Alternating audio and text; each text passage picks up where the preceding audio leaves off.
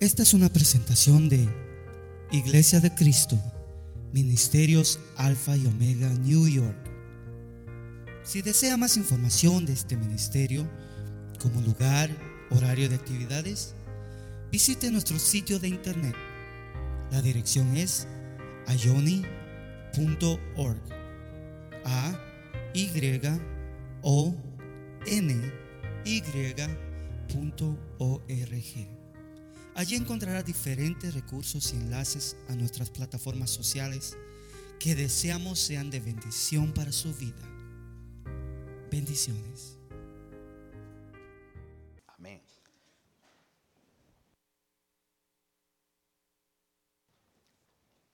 Quise leer con ustedes del versículo 15 para que podamos tener una idea, una secuencia de lo que el versículo 17 o 18 realmente nos dice. Viernes pasado llegamos a considerar el versículo número 17, donde dice que no seamos necios, sino entendamos cuál es la voluntad del Señor. Y desde el versículo 15 comienza la exhortación a a que tengamos cuidado cómo andamos, no como insensatos, sino como sabios, aprovechando bien el tiempo porque los días son malos.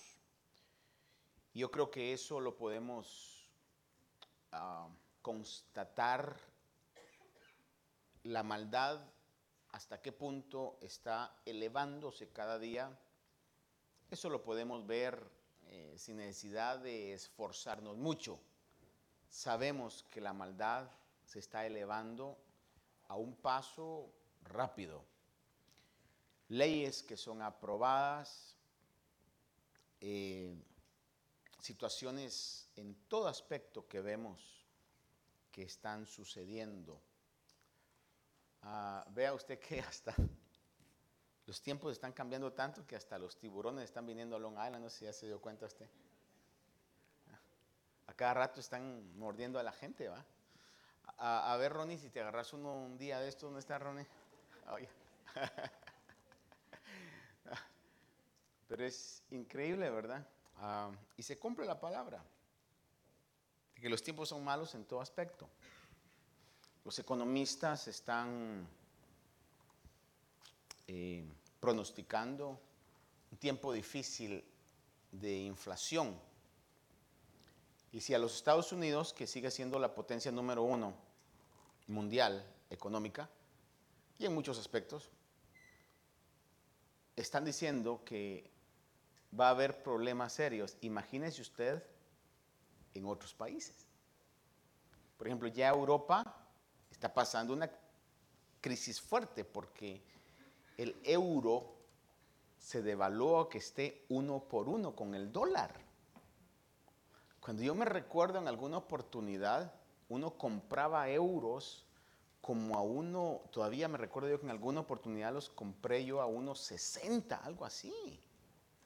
O sea que un euro le costaba a uno 1,60 de dólar. Y ahora está a uno por uno. Eso es una evidencia que la Unión Europea está comenzando a sentir el peso económico que algunos están pronosticando ya para acá, que ya lo estamos viviendo, porque todo ha subido de precio. Los años que vienen pronostican que van a ser bastante difíciles en esa área.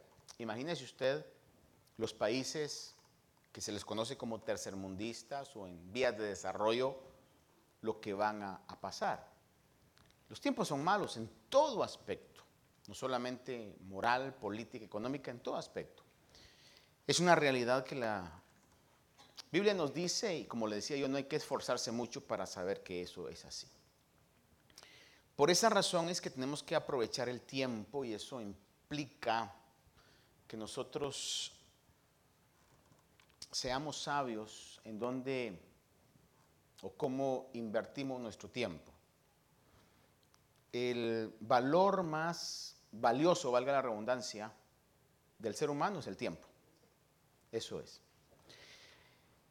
Y entonces el verso 17 dice que no seáis necios, sino entended cuál es la voluntad de Dios. Y el viernes pasado yo le hablaba un poco acerca de lo que la Biblia nos revela a la iglesia en general, que es la voluntad de Dios.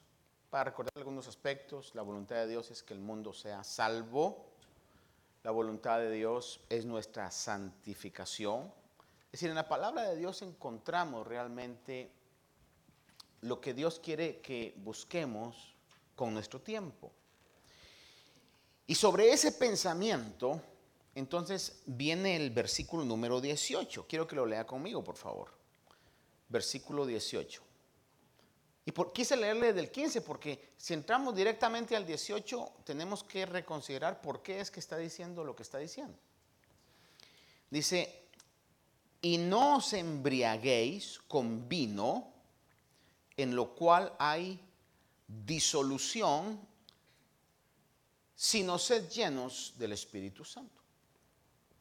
Entonces, cuando habla de que no hay que embriagarse con vino específicamente, la palabra de Dios, la Biblia habla contundentemente en relación a peligro, lo erróneo, lo mal que es y las consecuencias que causan las intoxicaciones. Voy a atreverme a decir algo, no necesariamente las borracheras como borracheras, aunque lamentablemente voy a decir yo de esta manera, pues solamente la marihuana es, aunque ya está entre legal y ilegal, estados que ya tienen legalizada, pero federal todavía es ilegal. Pero todo otro tipo de estupefaciente, de droga, resulta ilegal. Sin embargo, el alcohol es legal. El alcohol es legal. A cierta edad nada más, pero lo puede consumir cualquier persona y no se va a meter en problemas. Obviamente, si está manejando y todo eso, ya eso es ilegal, ¿verdad? Pero es un intoxicante legal. Usted sabe que en tiempo atrás hubo un tiempo de lo que se llamó la prohibición. Y ah, ahí era ilegal, pero realmente no pudieron, tuvieron que legalizarlo, porque estaban, eh, bueno, ¿cómo se dice aquí? No importando, sino contrabandeando de México, de Canadá y todo. Y y por diversas razones económicas también el gobierno dijo, no, estamos perdiendo mucho dinero en impuestos, entonces legalicemos lo mejor. Y se convierte en un, voy a ponerle esto, en un producto intoxicante, pero legal. Por eso es que alguien en una oportunidad dijo, es imposible legislar la moralidad. ¿Por qué razón? Porque hay cosas que son legales, pero no son buenas. Sin embargo, son legales. Por ejemplo, nadie puede venir y decirle a alguien que está intoxicándose con alcohol que está quebrantando la ley si lo está haciendo en un parámetro de lo legal. A pensar, se emborrachó en su casa, se emborrachó en un bar y después eh, un, un, restaurante es, eh, creo yo, de que es ilegal hasta cierto punto que les vendan más bebidas que lo que la ley les permite, pero en un bar, en un nightclub, en todo ese tipo de lugares, no hay esas restricciones y la gente legalmente se puede emborrachar. Ya si después agarra un vehículo y eh, va así, obviamente se mete en problemas, ¿verdad? Pero el hecho de que salga agarre un taxi o lo que sea o llame a un familiar, nadie lo va a, a, multar porque es algo que es legal. Pero delante de los ojos de Dios, ¿eso es bueno? No, es, obvio. La Biblia claramente habla, y en ese tiempo Pablo utiliza el, concepto de, del vino que hoy día podríamos nosotros ampliarlo a tantos intoxicantes que hay. ¿Sabe usted que el día de hoy hay un peligro terrible sobre una droga que se llama fentanil? ¿Cuántos han escuchado de eso? Ay, no puede ser. A ver, levante la mano, por favor, los que han escuchado de eso. Padres, por favor, no se acuesten hoy sin informarse un poco qué es el fentanil. Y tenga alguna conversación con sus hijos, sino que sus hijos le expliquen, les aseguro que sus hijos saben lo que es. Es una droga que en una cantidad mínima puede matar a las personas. Lo está haciendo por cientos. Y es la realidad de lo que estamos viviendo. Entonces, hoy hay un sinfín de intoxicantes. En ese tiempo el intoxicante más común era el vino. Y se celebraban fiestas paganas donde eso abundaba y obviamente usted se recordará si usted viene de algún pueblo como de donde yo vengo, cuando eran las ferias. Y se hacían aquellos bailes, ¿verdad? de la comunidad y uno miraba que se ponían unas borracheras y no sé, ustedes se recuerdan las escenas tan caóticas, tan deprimentes, tan terribles de ver gente tirada en las banquetas, agarrando sol con los labios reventados del sol, hermano, orinados, defecados, vomitados, con moscas encima, por los efectos Disculpen que sea tan gráfico, pero es la realidad. Y si eso lo vivimos nosotros en el siglo XX, imagínense lo que sucedía en el tiempo también cuando Pablo escribe esto, era lo mismo. Entonces, eso está en la mente del apóstol Pablo diciendo, no os embriaguéis con vino, en lo cual hay disolución o esa alegría, esa alegría se acaba. Y no quiero yo ah, ponerle ideas en su mente, pero para aquellos que un día estuvimos borrachos de alguna u otra manera, sabrá usted que se siente uno en una realidad alterna. Wow, que nadie se siente. Porque si no la gente no tomara. Si el sabor mismo del alcohol es horrible. Si no me cree, agarre un poquito de spray, un poco de alcohol puro en la lengua hoy y va a ver, así es el alcohol. Pero ¿por qué la gente lo consume? Ah, pues porque se siente super hombre, super mujer. It numbs the senses. Le anestesia los sentidos. No solamente los físicos, sino los emocionales. Dice alguien, voy a ahogar las penas. ¿Sí? Tomo para olvidarla. Qué sé yo, qué tantas cosas, ¿verdad? ¿Esa es la realidad o no? ¿O estaré hablando una fantasía? Usted me dirá, ay, pastor, ¿cómo sabe eso? Porque un día lo hice, hermano. No para olvidar a nadie, pero...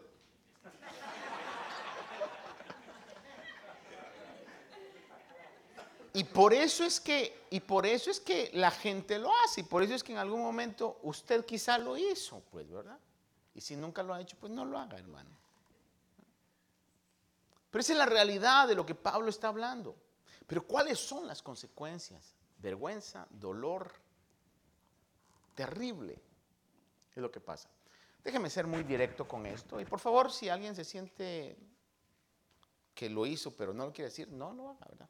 Pero ¿cuántos de aquí pasamos en alguna oportunidad vergüenzas terribles por haber estado borrachos. Levanten la mano aquellos que en algún momento pasaron vergüenzas, que, después pasamos por ese lugar y, ay, no, ay, no, mira que va, a haber una reunión y va a estar fulano, ay, no, entonces no, no voy. Pero ¿por qué no te cabe? No, no, no, nada. Porque quizás hicimos unas estupideces, perdónenme la expresión, en sus casas, ¿verdad? Entonces nos daba pena, hermano, porque todo eso no, no eleva nuestra persona, sino que la denigra trae vergüenza, trae dolor, trae muchas cosas. Y aunque nos sentimos superhombres y supermujeres en ese momento, pero eso se acaba. Pasa el efecto y vuelve otra vez uno a la realidad. Y no quiero recordarle las crudas, gomas, hangovers, como usted quiera llamarle. Era algo terrible. Esa era la consecuencia física, pero hablando de las consecuencias emocionales y morales eran terribles. Esto se ha mantenido durante toda la historia y por eso Pablo viene y dice, no os embriaguéis con vino, porque ese efecto eh, eh, mágico que sientes se acaba. Y pone la alternativa y dice, sino antes es llenos del Espíritu Santo. Ahora, quiero que veamos rápidamente, le voy a leer, si quiere usted no lo lea conmigo para que el tiempo me alcance, pero le voy a leer versículos rápidamente que hablan sobre esto. Proverbios 23, del 29 al 35 dice, ¿de quién son los ayes? ¿De quién las tristezas? ¿De quién las contiendas? ¿De quién las quejas? ¿De quién las heridas sin causa? ¿De quién los ojos enrojecidos? De los que se demoran mucho con el vino, de los que van en busca de vinos mezclados no mires al vino cuando rojea, cuando resplandece en la copa. Entra suavemente, pero al final como serpiente muerde y como víbora pica. Tus ojos verán cosas extrañas y tu corazón proferirá perversidades. Y serás como el que se acuesta en medio del mar o como el que se acuesta en lo alto de un mástil. Y dirás, me hirieron, pero no me dolió me golpearon, pero no lo sentí. Cuando despierte, volveré a buscar más. La Biblia, qué exacta es, ¿verdad? Está describiendo realmente una escena de una borrachera. Y como le digo, no solamente estoy hablando del alcohol, estoy hablando de todo tipo de droga. De todo tipo de droga. Yo me recuerdo una oportunidad años atrás que tuvimos un convivio en el parque allá y estábamos haciendo partidos, de repente vi a, una persona que, obviamente yo sabía que, que, le entraba la marihuana, y, pero la vi que llegó bien tranquilo. Después se desapareció como por 15 minutos y ya cuando estaba el partido para comenzar, estaba con una energía, hermano. Y, entonces cuando me le acerqué, ah, sentí así el, el olor, ¿verdad? Y ese corría y corría. No le pasaban la pelota, pero corría y corría y corría. Sí, haber sentido un Messi un Ronaldo cuando estaba ahí, ¿verdad? En, esa realidad, porque eso nos lleva a una realidad alterna que no es la realidad la cual estamos viviendo. Y le digo esto porque no solamente quiero circunscribirme, hablar nada más del que bebe vino, bebe licor, ¿verdad? Sino de todo aquel que necesita estimulantes para salir de la realidad. El mejor estimulante y que no nos saca de la realidad, sino nos marca una verdadera realidad de bendición, es una comunión con Dios y con el Espíritu Santo. Proverbios 31, 4, 5 dice, no es para los reyes o lemuel, lemuel era, es una palabra para Salomón, dice, no es para los reyes o lemuel, no es para los reyes beber vino, ni para los gobernantes desear bebida fuerte.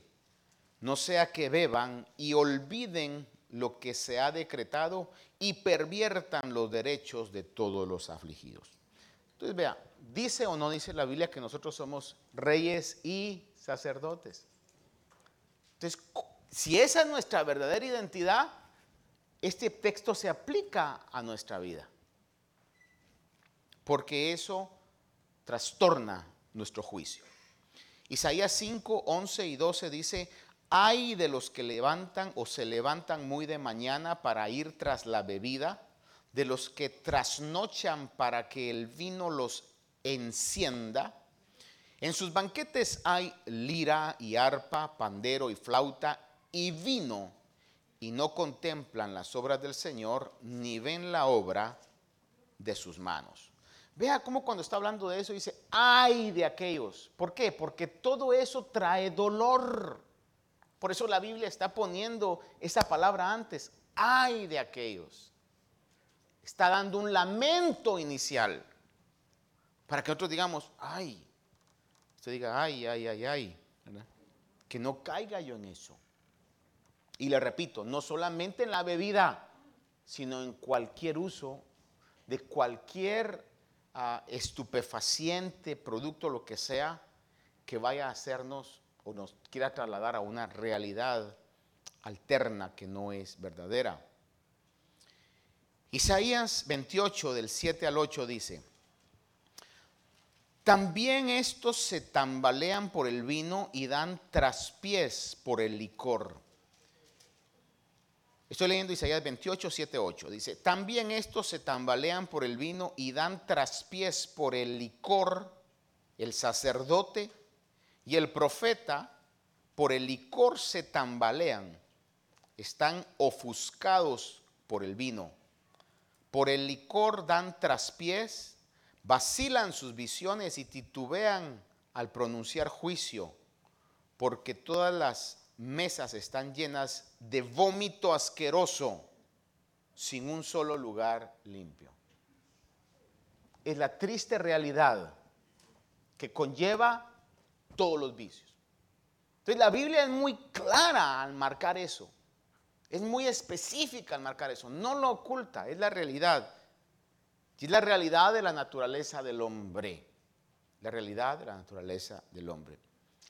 Primera de Corintios 5:11 dice, sino que en efecto os escribí que no anduvierais en compañía de ninguno que llamándose hermano es una persona inmoral o avaro o idólatra o difamador o borracho, lo pone ahí, o estafador, con ese ni siquiera comáis. Y como hablábamos unos domingos anterior, realmente estos son las personas que la Biblia identifica como piedra de tropiezo. Aquellos que llamándose cristianos tienen una conducta como la conducta del mundo. Primera de Pedro 4:3 dice, porque el tiempo ya pasado os es suficiente para haber hecho lo que agrada a los gentiles, habiendo andado en sensualidad, lujurias, borracheras, orgías, embriagueces y abominaciones idólatras. Entonces vean usted cómo la Biblia claramente marca o advierte de una manera tan real. Es como que el Señor nos estuviera diciendo, hey, ¿de qué manera les digo esto? No se los voy a decir en parábola, no se los voy a decir en misterio, no se los voy a decir oscuramente, se los voy a decir claramente el peligro que esto trae. Por eso el apóstol Pablo dice, no os embriaguéis con vino. Y da la alternativa bíblica y lo que realmente Dios quiere para nuestras vidas. Ahora, quizás Alguien pueda pensar, pero pastor, ¿por qué Pablo le dijo a Timoteo que tomara vino por sus recurrentes problemas? Bueno, tenemos que entender realmente por qué razón es que se usaba y de qué manera es que se manejaba en sí el vino y aún el día de hoy se maneja en otros lugares distintos a, lo, donde nosotros vivimos, especialmente Europa quizás o Sudamérica. Pero en aquel tiempo el problema más grande era la contaminación del agua. Entonces utilizaban vino mezclado con agua como purificante. Lo que Pablo le está diciendo a Timoteo es, me han contado de que estás tomando agua pura y quizás eso te está causando problemas. Mezclala con vino. O sea, en otras palabras, purificala. Poco en eso. O alguien quizá podrá pensar hoy, pastor, pero entonces, ¿por qué damos vino en la Santa Cena? Bueno, damos vino porque la palabra, cuando uno estudia el concepto, habla de vino y usamos un vino que tiene un porcentaje de fermentación sumamente pequeño y usamos una copita pequeñita. Eso es lo que utilizamos para que usted no vaya a decir, ah, entonces ahí sí se pone buena la cosa. Está como en una oportunidad. Me dio tanta risa a mí al ver un video en una iglesia de que sirvieron la Santa Cena y todos los hermanos pues pasaron, ¿verdad? Con su copita de vino y luego al pastor le llevaron su vaso de vino, hermano. Este, me dio risa, ¿verdad? Que yo no creo que se lo vaya a tomar. Todo eso le dio un traguito, ¿verdad? Pero es decir, era, era algo que daba una idea errónea, ¿no? ¿Voy a juzgar yo a alguien que en su costumbre tenga tomarse una copa de vino? No. Simplemente yo le estoy diciendo lo que causa. Yo le estoy diciendo realmente, y es como aquel, por ejemplo, gracias a Dios hasta el día de hoy, creo decir esto yo, aunque tuve esas borracheras, pero no fue algo que fue una eh, recurrencia, fue algo muy eventual. Recuerdo haber estado en eso como dos veces en mi vida, las dos veces fueron unas experiencias horribles que Dios permitió que pasara para que me quedara lección de eso cuando me parté en un momento del Señor. Y podría decir, y se lo digo con toda sinceridad, para mí esa no es una área donde yo puedo ver que están bebiendo y, ay, nervioso. No, para mí, beban los que están ahí. No tengo ningún problema al respecto. Gracias a Dios. Habrán otras áreas que no se las voy a contar, que en esa sí mejor ni me acerco. Alguien que eh, tenga ese problema, pues, como dice en inglés, stay away from that porque usted estaba eh, atado sobre eso, es un área débil en su vida. Entonces uno tiene que ser sabio, dice la Biblia, el sabio mira el mal y ¿qué hace? Ah, no, prueba su fuerza, dice, yo voy a probar. No, hermano, es un error terrible. El sabio mira el mal y se aparta. Por ejemplo, ah, como le decía yo, hay regiones donde beben vino como usted bebe iced tea. Si usted viaja a otras regiones, Medio Oriente, Europa, bueno, Medio Oriente, ah, quizás Israel nada más, porque todo lo demás que es musulmán, ahí usted lleva una, botella de vino y le va a pasar lo de la basquetbolista que está presa en Rusia por, llevar marihuana. O sea, es ilegal porque los musulmanes no, no lo hacen y lo condenan. Pero va, por ejemplo, usted a regiones de Europa y van a beber el vino como algo natural. ¿Qué es lo que la Biblia está marcando? Esas borracheras. Ahora, alguien me dirá, ah, bueno, pastor, el punto es lo siguiente. Pablo dice, hablando de él, todo me es lícito. Todo me es lícito. El Evangelio de Libertad, todo me es lícito. Pero no todo me conviene. Yo puedo hacer todas las cosas, pero no me dejaré dominar de ninguna de ellas. Pastor, es lícito ¿Ver un partido de fútbol? Claro que sí. ¿Es, ¿es lícito jugarlo? Sí, por supuesto, un partido, lo que sea, de béisbol, lo que sea. Pero cuidado con el fanatismo.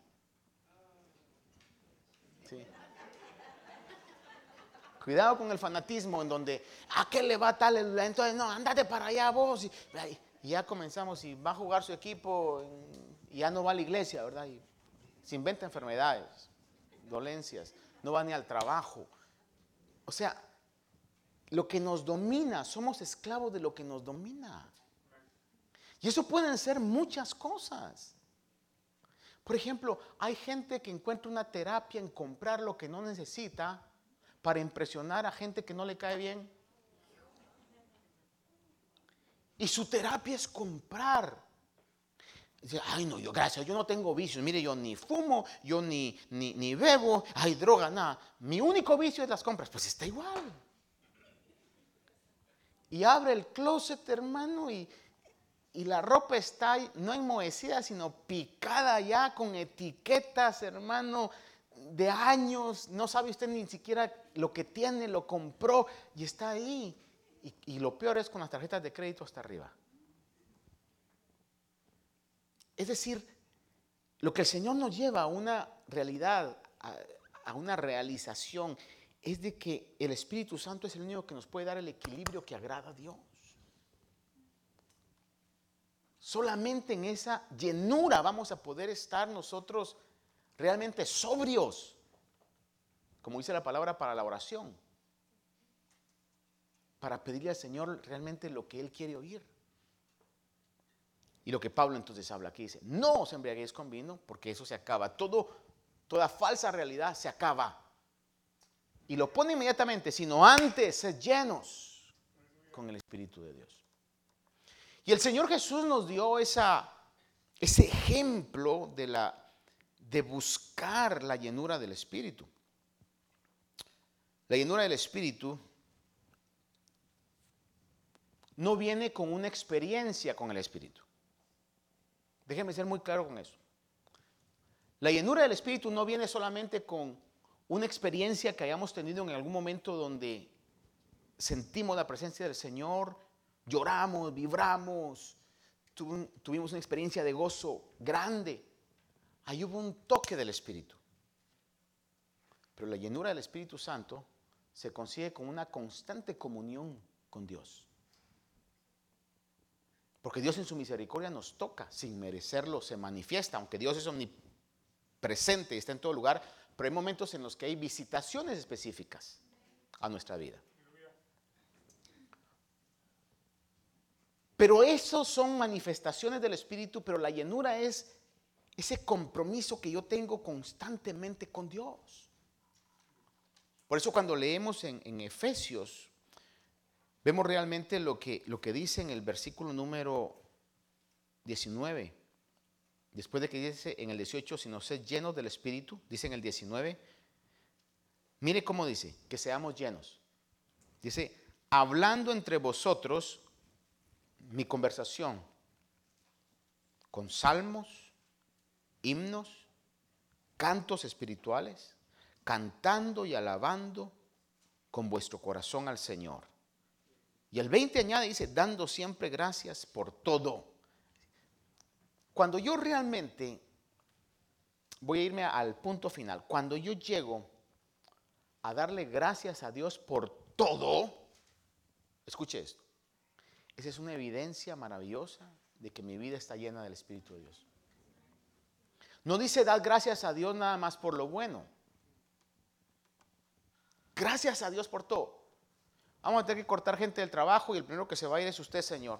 Amén. Ah, se sintió feo. ¿Qué va a pasar ahora? Pero Señor, gracias. No entiendo, Señor, pero gracias. Ese tipo, esa persona, sin duda está llena del Espíritu Santo de Dios. Vamos a un diagnóstico médico que nos mueve el suelo, algo que no esperábamos. Y después de que pasamos el shock emocional, Señor, pero gracias, tú sabes lo que estás haciendo, Señor. Por algo lo estás permitiendo, Señor. Te pido que te glorifiques en medio de esta situación. Como Pablo dijo, estoy listo para llegar al momento de mi partida, dice, ya sea que sea mi encuentro con el Señor o mi liberación. Lo que deseo es que Dios sea glorificado. Mire, dad gracias a Dios por todo. Eso se alcanza solamente con una comunión constante y real diaria con el Espíritu Santo de Dios. El Señor nos dio el ejemplo. y ser llenos del Espíritu de Dios podríamos resumirlo en lo que Gálatas 5, 16 al 23, rápidamente se lo voy a leer, dice. Digo pues, andad por el Espíritu y no cumpliréis el deseo de la carne, porque el deseo de la carne es contra el Espíritu y el del Espíritu es contra la carne. Pues estos se oponen el uno al otro, de manera que no podéis hacer lo que deseáis. Pero si sois guiados por el Espíritu, no estáis bajo la ley. Ahora bien, las obras de la carne son evidentes, las cuales son inmoralidad, impureza, sensualidad, idolatría, hechicería, enemistades, pleitos, celos, enojos, rivalidades, disensiones, sectarismos, envidias, borracheras, orgías y cosas semejantes contra las cuales os advierto, como ya os he dicho antes, que los que practican tales cosas no heredarán el reino de Dios.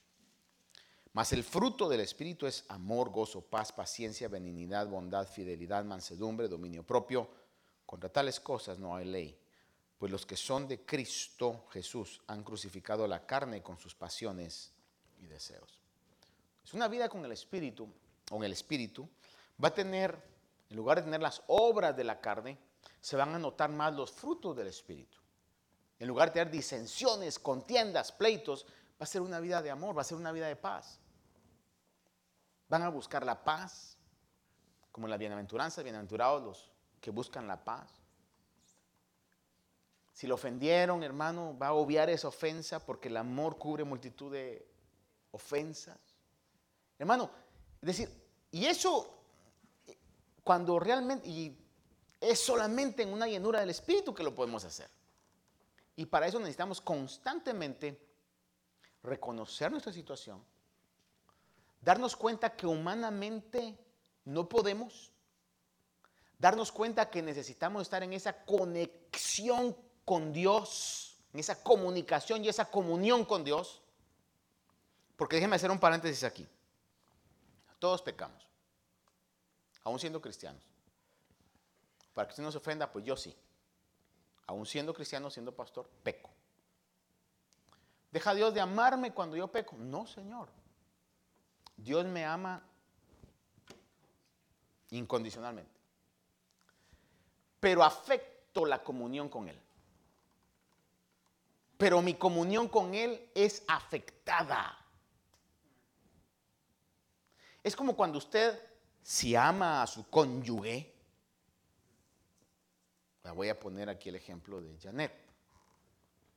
Vamos a pensar que ella me ama y yo me porto mal con ella.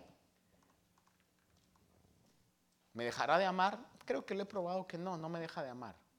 Pero está molesta conmigo. Entonces la comunión se rompió. Hasta que uno tiene actitudes en las que puede corregir el mal comportamiento. Eso es lo que sucede con Dios. La comunión cuando pecamos se rompe. Y gracias a Dios que se rompe, hermano. Por eso el espíritu se contrista. Como dice, estás mal, tienes que caminar bien. Obviamente si estamos con un corazón sensible. Ya si, si nuestro corazón de aquí, aquí no hay nadie de esos, está tan duro como una roca, usted va a hacer lo que sea y ya no siente nada, hermano. Está cicatrizado por todos lados su corazón. Usted sabe que una cicatriz, dicen los médicos, un tejido que está cicatrizado pierde la sensibilidad. Se da cuenta que todo mi corazón está cicatrizado. Ya no voy a sentir nada yo. ¿Qué me va a contristar el espíritu si está súper cicatrizado en todos lados?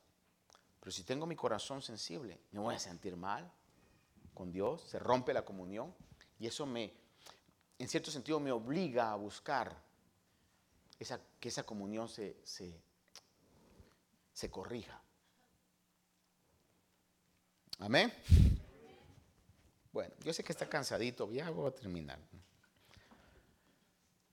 Ahora, Jesús nos dio el ejemplo de una vida llena del Espíritu. Porque todos somos tentados. O hay alguien aquí que no sea tentado. Si alguien que aquí que dice, ay, madre, pastor, a mí no me tiente el diablo. Ah, ¿por qué debe ser su compadre? Pero si de alguna u otra manera usted está contrario a lo que es la corriente del mundo, el diablo va a tratar de desviarlo y lo va a tentar. Ahora yo le pregunto, ¿habremos tenido tentaciones mayores que las que el Señor Jesús tuvo? Jamás. Comenzó su ministerio siendo tentado. ¿Y qué tipo de tentaciones? El diablo mismo, porque a mí me da, ah, no sé, es un poco cómico cuando me dicen, ay hermano, fíjese que el diablo llegó. Y yo digo, ¿qué tan importante será para que don diablo, Señor lo reprenda, ¿verdad? Llegue a buscarlo a usted específicamente, siendo él no omnisciente. Yo creo que a mí me mandan los demonios de los peones, ¿verdad? Los de bajo rango. A usted le manda los generales porque usted es fuerte, usted... Ay, me han de mandar los más, ah, ese es tan débil envíenle a aquel, al aprendiz. Pero a Jesús lo llegó a tentar el mismo diablo. ¿Sí o no? Si ha leído usted los evangelios, sabe que llegó a tentarlo. ¿Y qué tipo de tentaciones? ¿O a cuántos de aquí les ha dicho el diablo? Sírveme. Y te vas a sacar los 460 millones del mega mil. No sé cuál es el que está. No, hermano, si, si caemos con con paletitas, hermano. Es la, realidad. Pero al Señor Jesús nos dio el ejemplo. Y vemos en Lucas 4, del 1 al 2, que dice, Jesús lleno del Espíritu Santo. Oiga esto, Jesús lleno del Espíritu Santo. Volvió del Jordán y fue llevado por el Espíritu al desierto por 40 días, siendo tentado por el diablo. Pero ¿cómo venció la tentación? Lleno del Espíritu Santo. vacíos del Espíritu Santo, hermano, caemos con dulcecitos. Con cualquier cuestión ahí, hermano, ya, ahí vamos, de boca. Pero llenos del Espíritu Santo, es lo que el Señor está diciendo. Busquemos la llenura del Espíritu Santo. La llenura del Espíritu Santo nos hace tener una actitud de humildad y reconocimiento que ningún cristiano por naturaleza es superior a otros. Déjeme ser muy claro en esto, hermano. Por naturaleza yo no soy superior a usted, la hermana Yané no es superior a usted, los ancianos no son superiores a usted, los diáconos no son superiores a usted. Por naturaleza Dios nos mira a todos por igual. Porque todos somos pecadores y merecedores de la gloria de Dios. Cuando estoy lleno del Espíritu Santo, yo voy a, reconocer eso y voy a caminar en esa mentalidad. Personalmente yo estoy peleado con la idolatría, le llaman idolatría, eh, una idolatría artística a los, a los, ministros, hermano. Es que a veces es tan aborrecible eso. Que, que el mundo sea idólatra está bien, pero que la iglesia sea idólatra. Eso da escalofríos, hermano. Como que tuvieran un lugar súper especial, ¿verdad? Si conocieran lo interno, ¿verdad? Y si los, los ministros fueran sinceros al saber que todos estamos tan necesitados de Dios, todos somos tan corruptos por dentro si no fuera por la gloria y la gracia de Dios. Pero delante de Dios, ningún cristiano por naturaleza es superior, todos somos iguales. Gálatas 3, 27 al 29 dice, porque todos los que fuiste bautizados en Cristo, de Cristo os habéis revestido. No hay judío ni griego, no hay esclavo ni libre, no hay hombre ni mujer, porque todos sois uno en Cristo Jesús. Y sois de Cristo, entonces sois descendencia de Abraham, heredero según la promesa. Filipenses 2, 3, 4 dice, nada hagáis por egoísmo o vanagloria, sino que con actitud humilde cada uno de vosotros considere al otro como más importante que a sí mismo, no buscando cada uno sus propios intereses, sino más bien los intereses de los demás. Cuando yo veo versículos como esos, digo, Señor, yo no puedo humanamente lograr eso. Por eso necesito urgentemente la llenura del Espíritu Santo. Para que pueda considerarlo a usted, a usted y a todos más importantes que a mí. Primera de Pedro 1.5 dice, Asimismo vosotros los más jóvenes estáis sujetos a los mayores y todos revestidos de humildad en vuestro trato mutuo, porque Dios resiste a los soberbios, pero da gracia a los humildes. ¿Por qué le termino con esto? Porque el pasaje que leímos dice, sé lleno del Espíritu Santo, hablando con himnos, cantos espirituales entre vosotros, y dice, sometiéndoos unos a otros en el temor del Señor. Y si Dios no lo permite, los próximos viernes vamos a hablar acerca del sometimiento. Pero es una característica de la llenura del Espíritu Santo. ¿Cómo vamos a poder someternos unos a otros? Comenzando desde el hogar, en el matrimonio. ¿Cómo vamos a poder hacer eso? Solamente en la llenura del Espíritu Santo. Y como un paréntesis le voy a decir, a veces dicen, ay, los hombres la tienen fácil porque dicen nada más, mujeres, someteos a vuestros maridos. Cuando analicemos bien, bien, bien el concepto, se va a dar cuenta usted que nosotros somos los que estamos más